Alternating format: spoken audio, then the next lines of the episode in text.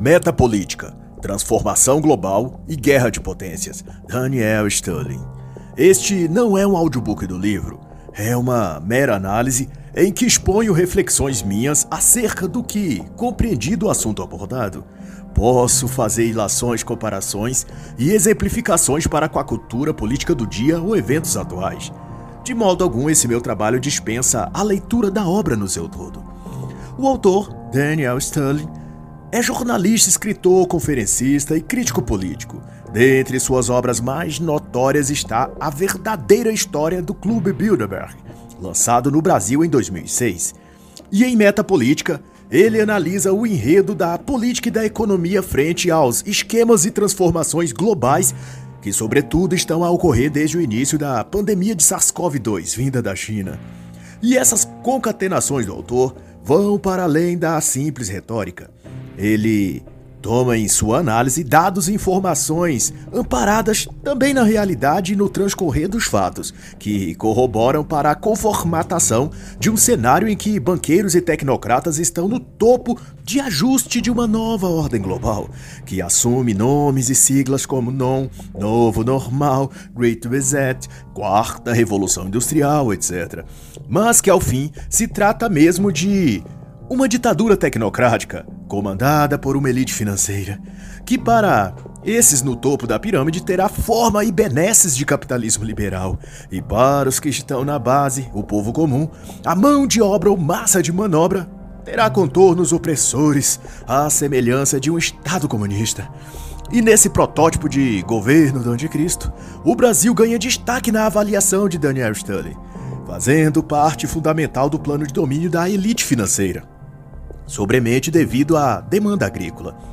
Portanto, fatos como o encontro do governo brasileiro Jair Bolsonaro com o governo americano Joe Biden em junho de 2022, na Cúpula das Américas, embora celebrado por muitos conservadores como vitória e sucesso da diplomacia brasileira, esses trâmites, assim, tendem a ser recorrentes no escopo internacional daqui para frente, independente do presidente em exercício do mandato, de quaisquer desses dois países, tanto o Brasil quanto os Estados Unidos.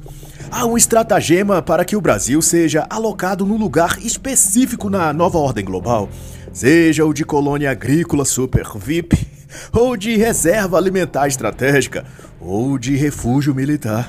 Não importa, o país Brasil está no tabuleiro dessa elite globalista e por isso nenhum acordo internacional com os senhores do mundo virá simples e meramente por bom mocismo das grandes potências mundiais. Isso vale para o encontro e provável acordo entre o governo brasileiro e o homem mais rico do mundo, Elon Musk, também em 2022, em que o multimilionário teria ofertado ajuda tecnológica para proteger a Amazônia brasileira.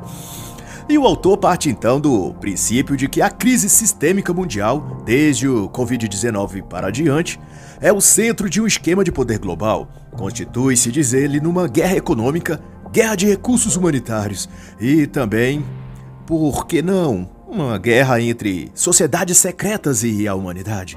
Na esteira disso, a pandemia de 2019 foi feita de catalisador pelo qual avançar determinadas etapas para a implantação de um governo tecnocrático mundial onde o paradigma digital tecnológico será feito de eixo centralizador da economia e da política em todo o globo. E essas encaixadas e daí direcionadas para os fins que desejam a elite que controla o quadro geral. Quanto a isso, os autores Oliver Sturken e Matthew Taylor, que organizam a obra O Brasil no palco global e a ordem internacional liberal, apontam coisas relevantes acerca do papel futuro do Brasil no cenário de uma vindoura nova ordem política e econômica mundial. Já à época, em 2015, quando o livro foi elaborado, os Estados Unidos era uma nação em declínio, e prevendo uma crise financeira global. E dentro desse parâmetro, então, estaria a meta dos investidores globais de transformar fundamentalmente outras nações como o Brasil, posicionando na esfera de influência dos atores globais. E já denominava isso de governança global, embora só viesse esse termo a público de maneira aberta muitos anos depois. Nessa obra também é dirimida questões como a governança climática, como se chamava nos círculos globais de poder, desenhando também nisso uma atuação mais determinante do Brasil, que não ganharia voz própria necessariamente, mas que retransmitiria a voz dos interesses globalistas. Mas, para ruim ou para pior ainda, segue o que Daniel Stanley pondera sobre essas tendências e planos globais. Para ele, o coronavírus foi uma desculpa conveniente para a instauração dos elementos políticos, econômicos e sociais que dão forma a essa reconfiguração do mundo, que pretendem os players globais. E essa virada, na percepção de Stanley, significa passar do paradigma industrial para o pós-industrial. A economia industrial, pondera Stanley, se baseava no que elaboravam engenheiros e arquitetos, enquanto que agora na economia pós-industrial, quem dirige as mudanças são os investidores financeiros, os banqueiros e os chamados especuladores financeiros. E Stanley é ainda mais detalhista. Ele elabora seis paradigmas ou etapas pelo qual passou ou passará o mundo. O paradigma pré-tecnológico, que é o primeiro, segundo sua avaliação, constitui numa economia agrária, na agricultura e animais. O segundo foi o paradigma tecnológico baseado na indústria têxtil, em meados de 1772. O terceiro, o paradigma tecnológico baseado, por sua vez, no vapor, trens, e iniciado em 1825. E de igual forma, os paradigmas quarto, quinto e sexto também são tecnológicos, sendo o anterior sempre impulsionando o paradigma seguinte. O quarto foi o desenvolvimento de máquinas pesadas, grandes fábricas e linhas sofisticadas de montagem. O quinto foi o de petróleo e o sexto paradigma foi o da eletrônica e telecomunicações. Em certa perspectiva, essa gradação em paradigmas que Stanley faz tem a ver com outro tipo de classificação que a história oficial também faz, de um mundo subsequenciado por quatro revoluções industriais: a indústria 1.0, por cerca de 1750, baseada em processos manuais e sem padronização, a indústria 2.0, por volta de 1880, já baseada em processos mecanizados e eletrônicos, mas ainda com baixa padronização, e depois a indústria 3.0, nos idos dos anos 1970, com processos automatizados, alta padronização e o uso já da computação. E o desenvolvimento seguinte será então a indústria 4.0, ou que Klaus Schwab denomina de a quarta revolução industrial, em a qual ele baseia sua obra do mesmo nome. Essa, por sua vez, se fundamenta em processos industriais inteligentes. A gestão é integrada e o padrão e qualidade são elevados. Na obra de Klaus Schwab, ele próprio infere que cada revolução industrial possui uma dinâmica própria, que interferiu e alterou radicalmente os processos sociais. Isso é, cada avanço tecnológico promoveu uma profunda mudança na estrutura de toda a sociedade a nível global alterando não somente as questões econômicas e comerciais, mas, sobretudo, a forma de pensar e agir das pessoas. E é isso que Schwab espera também da quarta revolução industrial, que ela provoque uma revolução mental e na forma de ser e agir de toda a humanidade. Na data que Schwab publicou o seu livro, A Quarta Revolução Industrial, por volta de 2016, ele projetava cerca de 10 anos até meados de 2026 para que a revolução robótica da indústria 4.0 concebesse neurotecnologias capazes de atuar diretamente no cérebro e mente das pessoas. E é isso que denuncia Daniel Stanley sobre que cada um dos paradigmas tecnológicos que ele enumera não significou apenas uma nova tecnologia sendo inventada, mas uma transformação política, econômica e social sendo também gerada na sociedade. E vale, por exemplo, destacar que o próprio Schwab dirime em seu livro que a quarta revolução industrial implicará também numa imersão da sociedade tão profundamente no mercado virtual e internet que as pessoas usarão roupas conectadas à internet, carros, comida e outras coisas de uso humano serão produzidos por impressão 3D, inclusive órgãos humanos para transplante. O PIB dos países e impostos globais serão armazenados e cuidados por tecnologia blockchain. E o que é mais assustador ainda, haverá inteligência artificial administrando as principais empresas no mundo e inclusive no conselho das grandes organizações globais, como ONU, Unicef, OTAN. Ou seja, a elite tecnocrática e financeira prospecta viabilizar que os órgãos e instituições tomadoras de decisões a nível global seja quem defina os rumos do planeta o que quer dizer que os líderes mundiais preparam o mundo para ser administrado e governado por uma inteligência artificial, o grande cérebro artificial que o Google e Microsoft trabalham para construir. Não tinha imaginado que o anticristo que a Bíblia profetiza pudesse ser um robô, uma máquina digital fazendo a vez de ditador global. Bem criativo. Esses satanistas adoradores do diabo, donos das big techs ao redor do mundo. Mas é triste isso. Nas palavras então de Sterling, o sexto paradigma tecnológico se trata de mudanças fundamentais na relação do ser humano com a automação massiva em escala planetária. Para efeito, então, de vislumbrar melhor do que seja o sexto paradigma de Stanley, para ele consistirá em eliminação das universidades, educação à distância, estruturas econômicas que não dependem do trabalho humano, a robótica e inteligência artificial, o fechamento de fronteiras, a vida totalmente vivida no mundo virtual e criptomoedas controladas pelos governos, o fim do dinheiro físico e dos bancos, digitalização da moeda e outros. E o autor vai ainda mais além. Ele afirma que a Covid-19 é um elemento chave nessa mudança de paradigmas tecnológicos, um golpe contra a classe média para, através disso, reconfigurar o sistema político a nível mundial.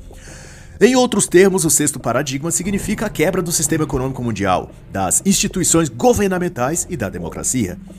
E esse panorama, o reset global, é a finalização de um ciclo e reinício de outro, dessa vez de um sistema centralizado e unificado, controlado por um governo único global.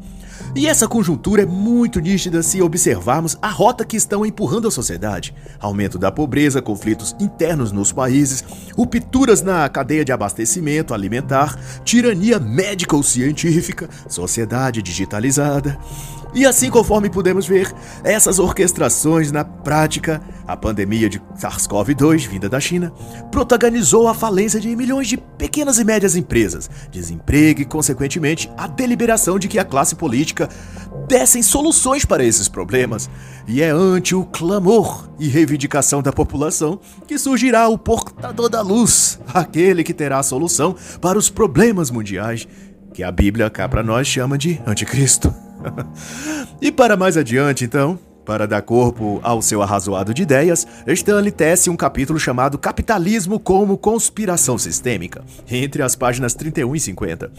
Contudo, ele traça um contexto em que o sistema capitalista é a fonte e nascente de onde veio a surgir a estrutura de coisas de corporações e elites que planeiam um controle e subjugação do mundo a seus divaneios totalitários. Para ele, o desenvolvimento do capitalismo conduziu aos ciclos políticos e econômicos que deu às indústrias e a seus donos, respectivamente, a força e o poder de dominar as massas mediante o controle posse dos recursos financeiros e de trabalho das pessoas.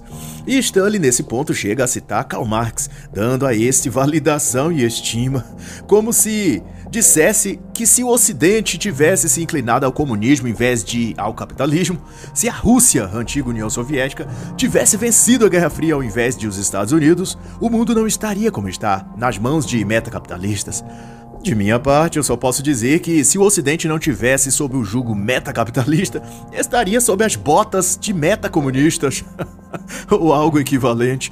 Para mim, Stanley ignora nessa parte do livro que o grande mal que produz megalomaníacos com intenções totalitárias e ambição, ganância e sede de poder é devido à natureza pecaminosa dos humanos. Indivíduos que se deixam escravizar por seus sentimentos e inclinações torpes de poder e domínio, em quaisquer regimes ou sistema político e econômico que estivesse, eles dariam um jeito de querer submeter os outros às suas vontades, como um rio que contorna quaisquer obstáculo em seu curso. Criaturas da alma ruim vencida pelo pecado do egocentrismo não veem o mundo em dois polos de poder, o capitalista e o comunista, o bem e o mal. Eles enxergam o mundo como um xadrez que o desafia a vencer os oponentes e dominar o jogo. E para isso utilizam os meios e sistema que estão à sua volta e disposição. Indiferente para eles se é o capitalismo, o socialismo, a social-democracia, o neoliberalismo, o capitalismo de Estado, como na China. se não fosse assim, Pol Pot não ambicionaria o poder. Kim Jong-un também não, Xi Jinping, Hitler, Mussolini, os antigos reis persas ou os imperadores romanos, nenhum desses se encaixa naquilo que descreve-se agora de capitalistas ou de metacapitalistas, mas ainda assim assassinaram, destruíram, manipularam e fizeram de tudo para se elevarem e se perpetuarem no poder. E não obstante as extremas diferenças de cada um desses regimes, eles têm ou tiveram em comum o fato de, na ponta de cima, uma seleta elite ou grupo controlam e dominam a produção e também os recursos. E na base mais inferior, uma massa de gente pobre, faminta, escrava, era dominada. e assim, de volta às ponderações de Daniel Stanley, ele desenvolve o conceito de projetos globais, que, por vias dos fatos, também encabeçam as mudanças que transitam o mundo atual para o mundo tecnocrático que está por vir. O da servidão orleana ou algo próximo disso. Ele então elenca a passagem ou a transição do mundo 1.0 para o mundo 4.0, que escalona desde os primeiros formatos de globalização e Estado-nações até a conformatação das corporações multinacionais com mais poder que os governos soberanos dos países, culminando no estágio final no mundo transindustrial. Alguns autores chamam de pós-industrial, ou como denomina Oliver Stwicken, Mundo Pós-Ocidental, que é inclusive o nome de sua obra, qual deixo aqui a recomendação, embora ainda apenas em inglês. De qualquer maneira, o mundo atual é conformatado para que se torne uma versão totalitária, gerida por nanochips, cérebros artificiais, virtualização, digitalização da vida humana, metacapitalismo, transhumanismo, etc. Nesse sentido, eu gosto bastante do que escreveu Francisco Ratzo em sua brilhante obra A Imaginação Totalitária, no capítulo A Política como Esperança. Ele aponta, em sintonia com a temática que Daniel Stanley aborda aqui, que a tendência totalitária precisa da ideologia como escada. Nesse espectro de considerações, de acordo com Ratzo, as ações políticas totalitárias estão sempre em movimento em direção ao ideal distante. E nesse caso, para fins do que Stanley assevera como metacapitalismo e o mundo totalitário que esse regime pretende ser, o então ideal que move a busca por esse mundo 4.0, ou pós-industrial, é justamente a falácia ideológica de acabar com a fome, de eliminar as epidemias, como Bill Gates está a dizer ao justificar a vacinação em massa com nanopartículas injetadas no corpo humano, também na salvação do planeta das catástrofes climáticas, etc. Um conjunto de ideologias globalistas agendadas no Fórum Econômico Mundial, FMI, ONU, OMS. Com o avanço então dessa agenda, torna-se claro o mundo sendo circunferenciado em torno de um ponto fixo, sendo esse ponto as ideias ou ideologias chamadas globalistas, que aqui Stanley descreve como que um projeto ou projetos globais. E de modo mais didático ainda, pode-se entender projeto ou projetos globais como uma tendência ou tendências geopolíticas dos estados e governos de países de formarem coalizões em interesse de uma causa ou de um grupo supranacional, ou transfronteiriços, como alguns chamam. Projeto global, discorre então o autor, é uma ideia supranacional desenvolvida para referenciar ou reconfigurar o sistema de valores de um povo, cultura, nação, ou como é o caso do planeta inteiro. E, para tanto, essa ideia deve ter impacto e alcance global para adentrar os mecanismos socioculturais dos países e pessoas e redirecionar seus pensamentos e visões de mundo e de realidade. O alvo é sempre o sistema de comportamento e as regras morais ou éticas de uma nação. Stanley vai formular que uma ideia com essa dimensão deve abranger costumes, procedimentos, regras morais e vida cotidiana das pessoas, para que então se torne norma uma espécie de código de conduta que passe a dirigir e determinar os atos, palavras e modos de ser das pessoas em geral. E aqui faço eu uma observação. Não é exatamente assim que se vai consolidando na sociedade a agenda LGBT. Hum?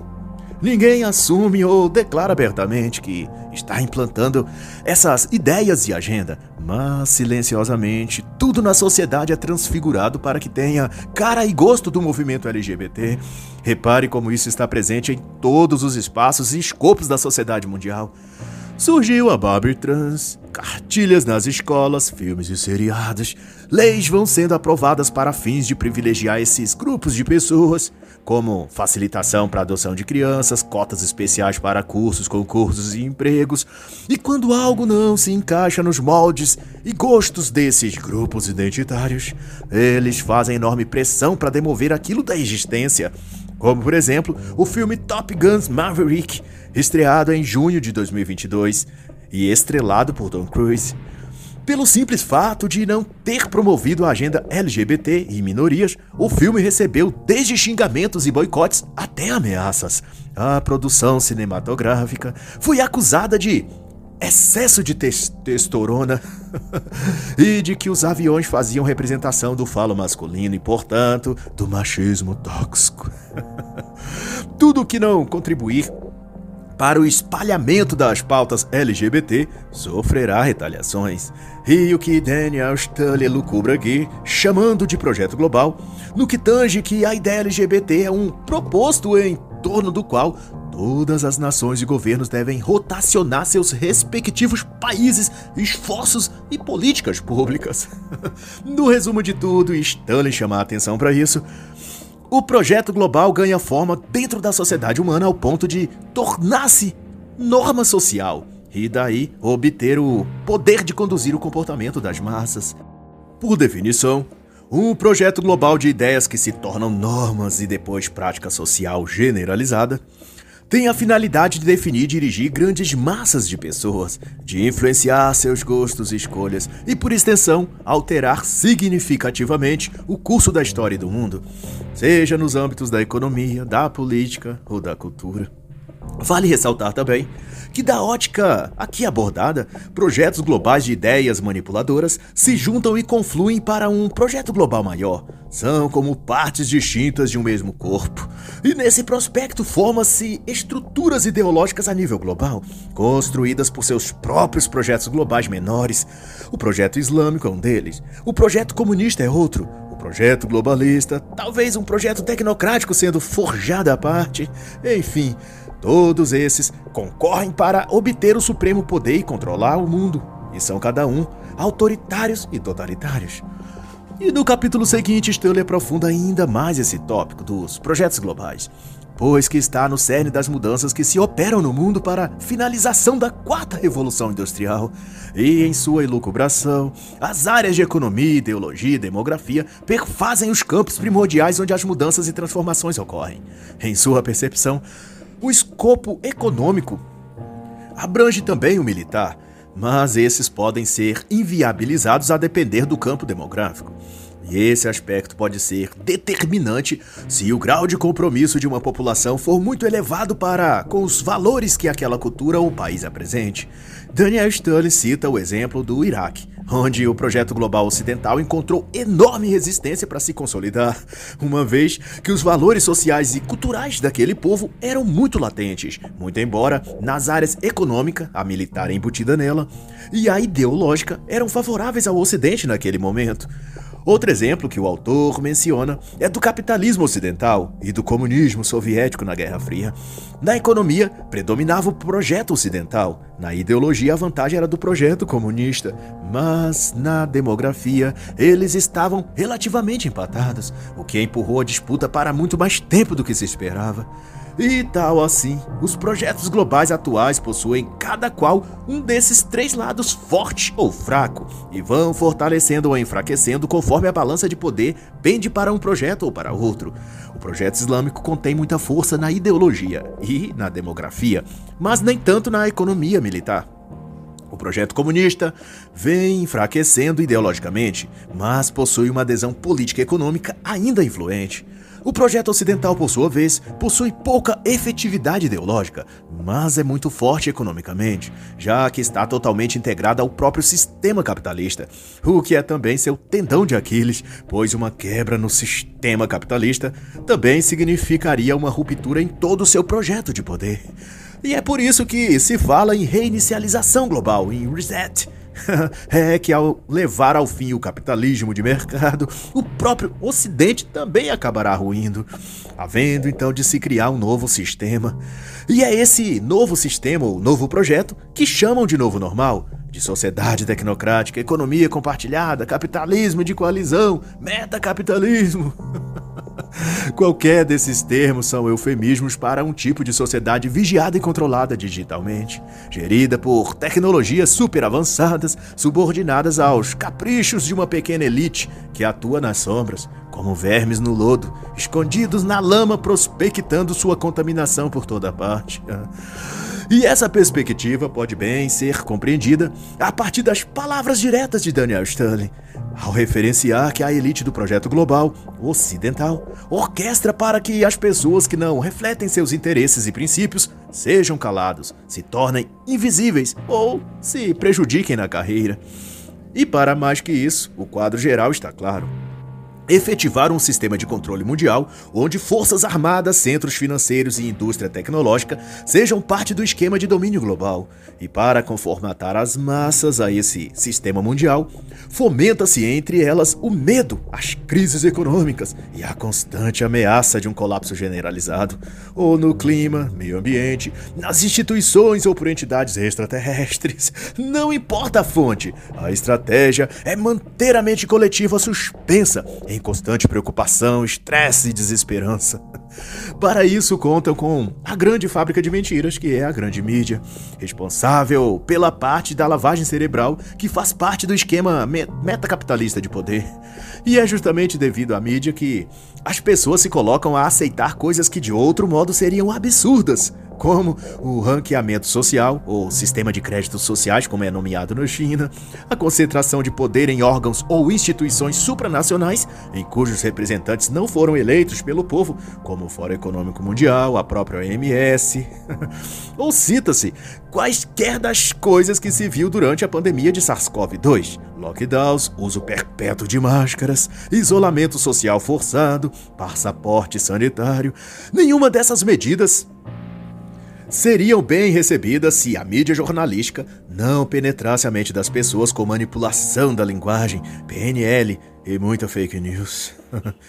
e no meio desse complexo jogo de xadrez global, Daniel Stanley também enxerga o surgimento de um projeto global latino-americano, uma estrutura também de poder, concorrendo com os demais projetos geopolíticos. Todavia, ele prevê que a ascensão desse círculo de poder latino-americano só se desencadearia a partir de um colapso estrutural norte-americano desde uma guerra civil. Que vale ressaltar que ele, o autor, prevê que virá à tona brevemente, demarcando a virada de uma nova ordem global definitivamente, com a mudança da moeda, fim do dólar e extinção do modelo capitalista da economia. De todo modo, essa estrutura de poder no sul do continente americano será excepcionalmente de esquerda e contará com recursos militares, financeiros e ideológicos. E faço eu um adendo ao lembrar o amigo leitor que esse sempre foi o plano do Fórum de São Paulo e da formação da grande pátria bolivariana, coisas que o saudoso e célebre professor Olavo denunciava desde sempre, e agora vemos vozes internacionais a dizer o mesmo.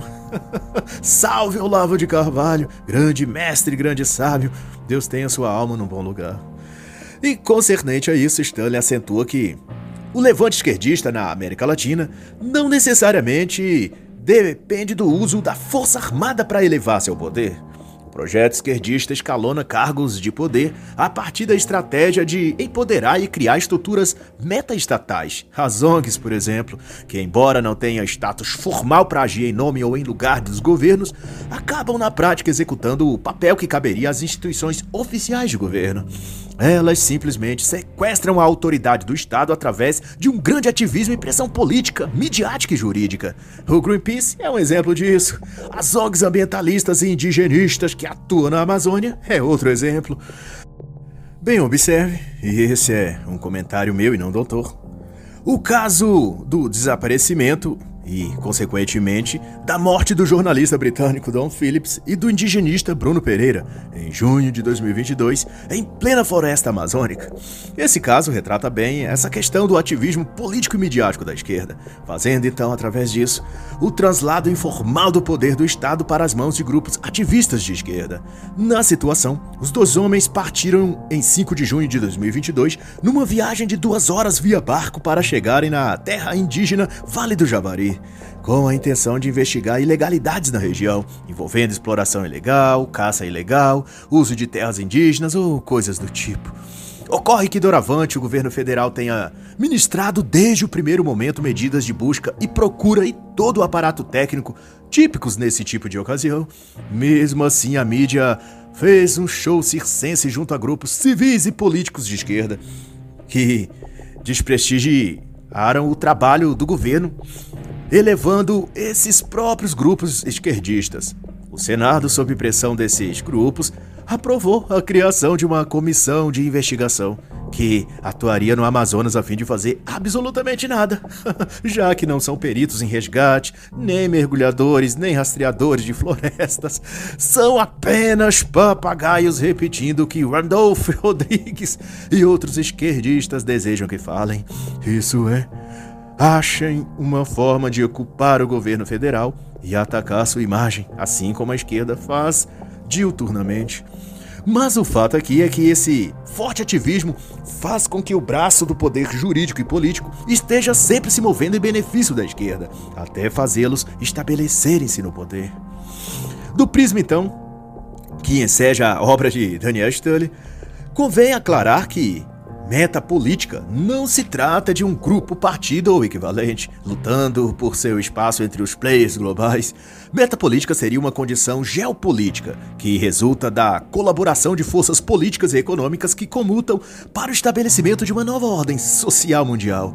Não necessariamente é algo planejado para que seja o que é, mas é uma resultante de um processo de unificação da política, economia e tecnologia no nível e grau global a abranger um controle social e ideológico sobre toda a sociedade do mundo, ou no Ocidente ao menos. Nessa forma de avaliar o cenário global, diferente das análises convencionais em que a geopolítica é entendida a partir de um jogo de xadrez, onde duas partes disputam o jogo dialeticamente, da premissa da metapolítica, o jogo se dá entre três ou mais jogadores, como um jogo de cartas, e em que o padrão segue o um movimento circular, onde o poder se desloca em ciclos, variando em ondas onde o fluxo ora é favorável a um, outrora a outros players. Observando desse ângulo, o poder, ou melhor dizendo, as cartas, já esteve nas mãos dos jogadores islâmicos há pouco tempo atrás. Depois migrou para o ocidente, um tempo depois para o bloco comum chinês, e de então parece agora estar em vantagem o grupo dos tecnocratas. Mas independente de, de para onde os ventos do poder sopram, uma coisa é fato: o poder que move o mundo não está mais inerentemente demarcado por países e governos soberanos. Não é mais um presidente seu poderio militar que conduz as mudanças ou ditam a rota geopolítica e geoeconômica do mundo. São agora forças abstratas, ou obscuras, ou indefinidas, que arrastam os países e governos para a direção que aquele grupo que está com mais poder naquele momento deseja.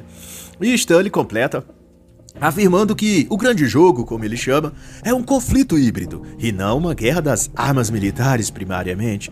Embora, a meu ver, Rússia versus Ucrânia em 2022 coloque em questionamento essa deliberação que Stanley e vários outros analistas geopolíticos conceituam.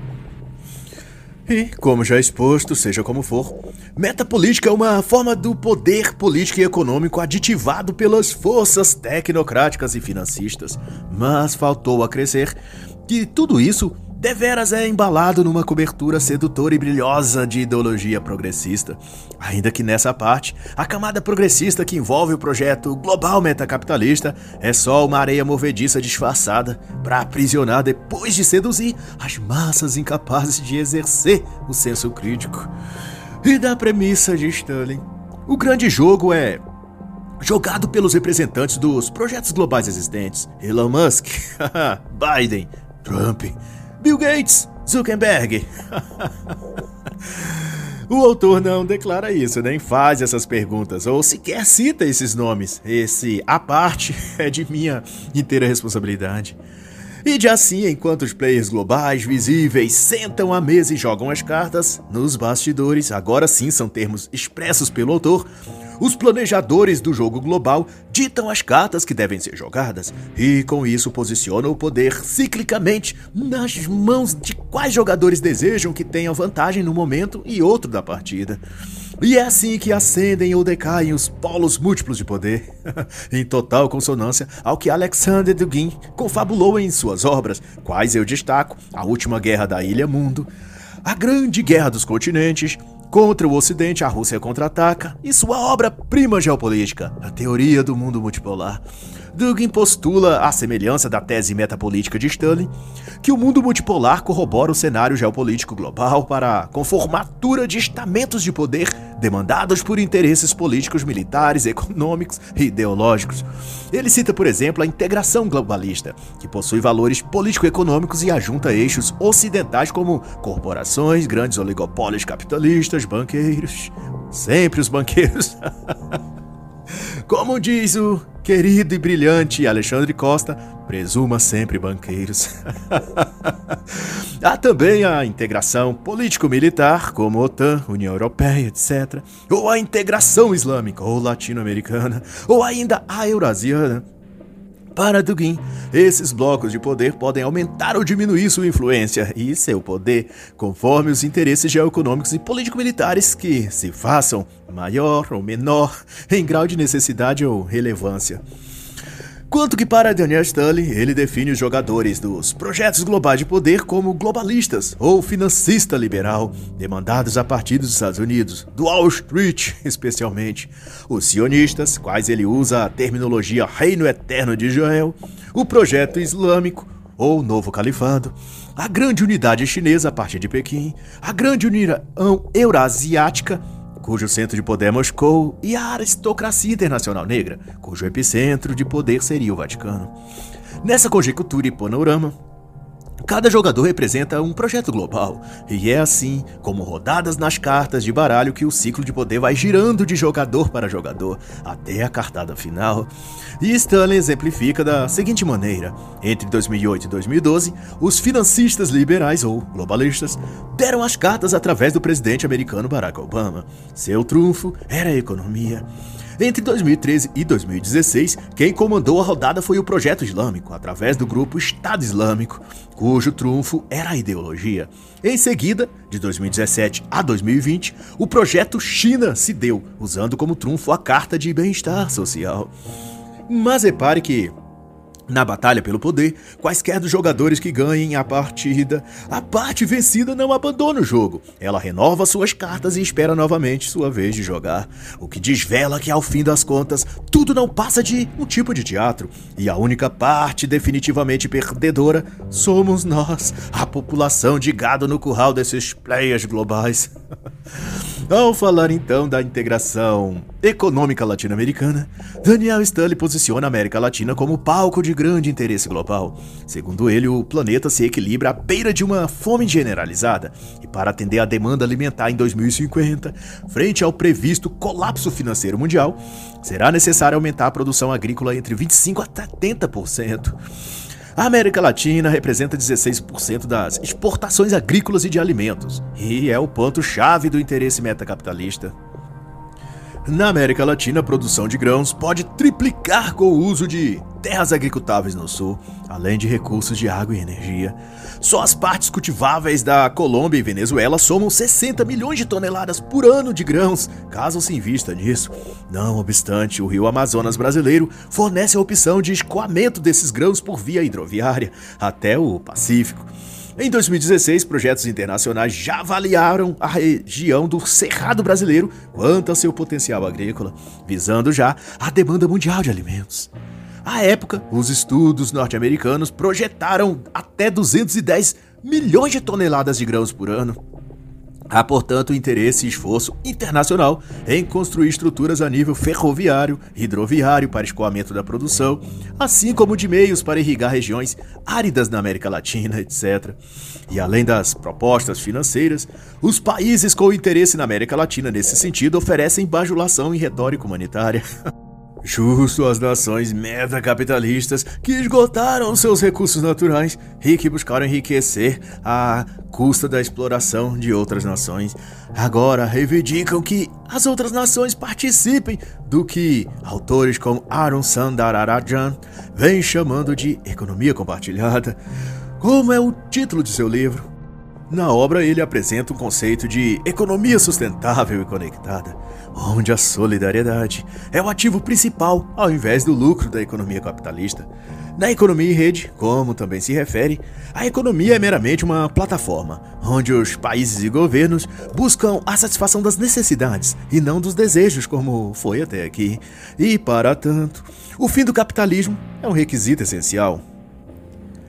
E quando então olham agora para os países da América Latina, as nações ricas e poderosas do mundo esperam atuar junto com o Brasil e demais regiões a partir da perspectiva onde o que o Brasil produz não seria propriedade do Brasil ou dos brasileiros, mas pertenceriam ao mundo. A soberania e fronteiras nacionais não seriam mais determinantes nas relações entre países, dentro dessa visão de economia em rede compartilhada. Nesse prospecto, não existiria mais economia, tudo seria uma socioeconomia, ou seja, não haveria o elemento econômico como uma atividade ou finalidade em si mesma, ou de enriquecer indivíduos ou empresas.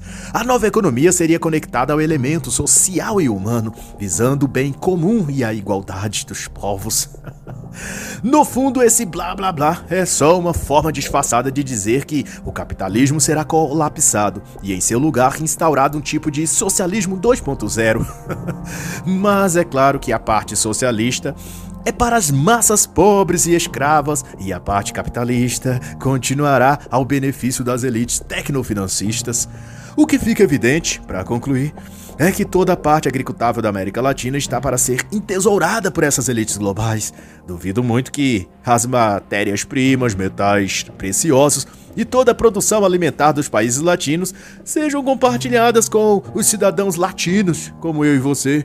Ao que depender dos tecnoditadores do Vale do Silício e dos metacapitalistas bilionários de Wall Street, nada além de uma cesta básica e um auxílio mensal em moeda digital é o que nos darão para sobrevivermos. No mais, a América Latina é uma pauta essencial no plano de controle global da nova ordem mundial. Mas isso não quer dizer que qualquer de nós, meros pobres latinos, ganharemos algo com isso. Seremos nada mais, nada menos do que sempre fomos. Uma massa de manobra, o gado.